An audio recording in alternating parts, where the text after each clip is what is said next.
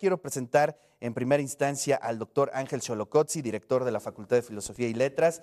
Doctor Ángel, ¿cómo está? Muy buenos días. Buenos días, Ricardo, y buenos días a todo el público que nos ve y escucha el día de hoy. Y bueno, pues sin duda alguna, uno de los grandes músculos de nuestra universidad es la cultura. Doctor Ángel, pues hemos visto en este año pues abrirse todos los espacios culturales, que también ya los extrañábamos mucho después del encierro. Eh, se abren los programas del viernes del Carolino, el miércoles de Ciudad Universitaria, nuestros museos, una gran, gran, gran cantidad de actividades culturales que eh, pues son importantísimas en nuestra formación como universitarios. Se dio la Feria Nacional del Libro, que fue como el primer evento ¿no? este masivo que abre sus puertas. Importante comentarlo. Sí, Ricardo, pues efectivamente, eh, cuando hablamos de cultura, ayer se destacó a lo largo del informe en términos de una nueva cultura, fue uno de los hilos conductores que la rectora enfatizó.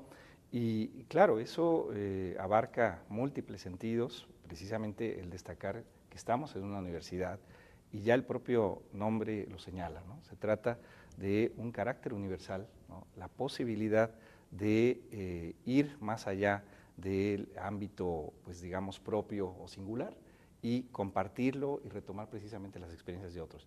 Y efectivamente, una de las, de las vías en las que se ha logrado eso y se ha destacado y se ha eh, retomado, pues es precisamente la apertura de espacios ahora en este regreso presencial, ¿no? que como ya señalaron los colegas, ha sido complicado, ha sido difícil, pero eh, ha sido realmente muy alentador y con mucho entusiasmo que se ha hecho por parte de todos.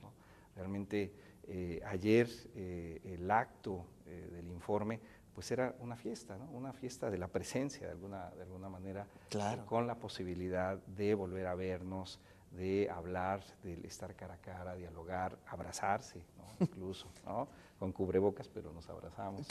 Eh, y, lo vemos eh, eh, en las unidades académicas también, ¿no? el entusiasmo con el que han regresado los estudiantes. Ya lo señalaba el doctor Eguíbar, lo que ha, lo que ha ocurrido. Muchos de ellos pues pisaron por primera vez la universidad o las facultades en este periodo, ¿no? después de una situación tan difícil, tan complicada. ¿no?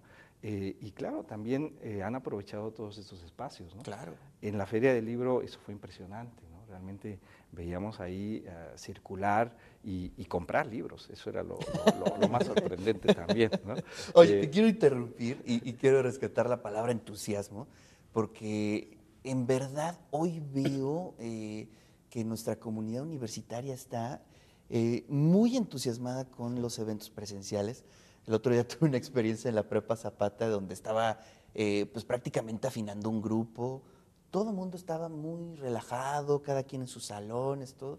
Y de pronto nada más se escuchó un acorde de una guitarra así, y todos, ¡Eh! o sea, como si están muy, eh, eh, muy a la expectativa, pues de poder estar en esos ámbitos que, pues antes se nos hacía muy normal y tuvimos una pausa tremenda. Sí, o sea, incluso, podemos decir, la, vida, la vida académica, ¿no? También. Nosotros cuando estábamos haciendo la programación ya para este regreso presencial, pues nos encontramos con la sorpresa de que había muchos más, mucho más estudiantes que, querían regresar, que estaban dispuestos a volver. Eh, es decir, no hubo tanta deserción como eh, pensamos. Y eso, por ejemplo, tuvimos el problema con eh, los grupos, con los espacios. ¿no?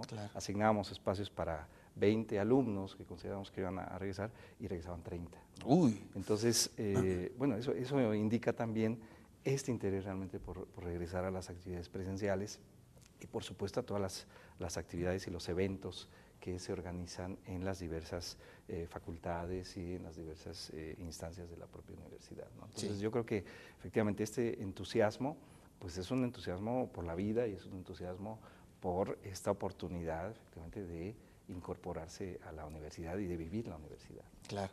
Y pues las condiciones económicas a veces no los dejan, ¿no?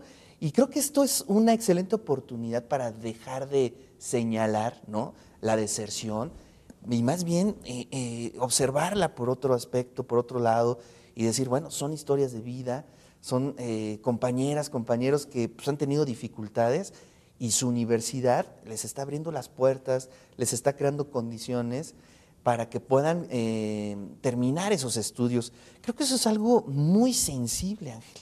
Sí, yo creo que es fundamental. Ahorita lo que acaba de recordar el, doctor Meneses eh, como una de las eh, propuestas que se hicieron ayer, pero que hay otras que van dirigidas precisamente a la situación de nuestros estudiantes. Efectivamente, lo vivimos a lo largo de la pandemia, la situación complicada, difícil que tenían, a veces eh, en la cuestión de redes, a veces en, la, posibilidad de tener una computadora a la mano. Eh, ahora eh, hay estas posibilidades y estos impulsos que está dando la rectora y que ayer recordó en este, en este informe, como por ejemplo la posibilidad de cuota cero para esas regiones marginadas, que no haya ningún costo precisamente con esa intención, que puedan realizar sus estudios eh, eh, y los, los completen. ¿no? hay ningún costo, eh, incluyendo la titulación, no, no, se paga nada. Y eso nos parece importante porque efectivamente es la posibilidad que tienen estos chicos de efectivamente cambiar algo y transformar la sociedad. Y ese es uno de los sentidos de la universidad, ¿no? este impacto que pueda tener.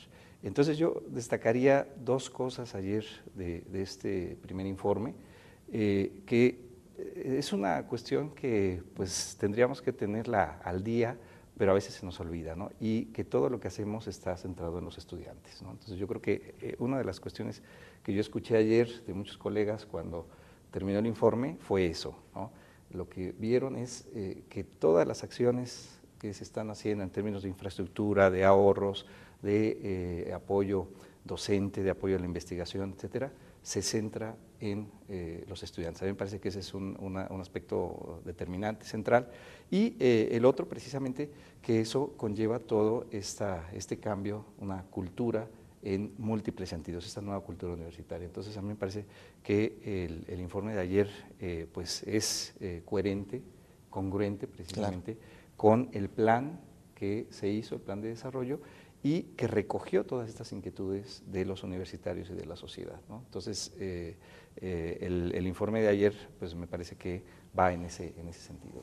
Ángel, ¿con qué te quedas? Bueno, eh, me gustaría recordar, ayer cuando felicitamos a la, a la, rectora por parte de la Facultad de Filosofía, el texto que pusimos fue, la felicitamos por mostrar el lado humano de las tareas sustantivas de la universidad porque finalmente pues, eh, sabemos todos los indicadores con los que contamos, que no los hemos señalado aquí precisamente porque forman parte eh, pues de, todo este, este trabajo, la creación de 10 posgrados, el hecho de que tengamos el mayor número de cuerpos académicos consolidados, el hecho de que tengamos un alto número de miembros del Sistema Nacional de Investigadores, etcétera, todos esos números que ubican a nuestra universidad en un lugar especial a nivel nacional e internacional.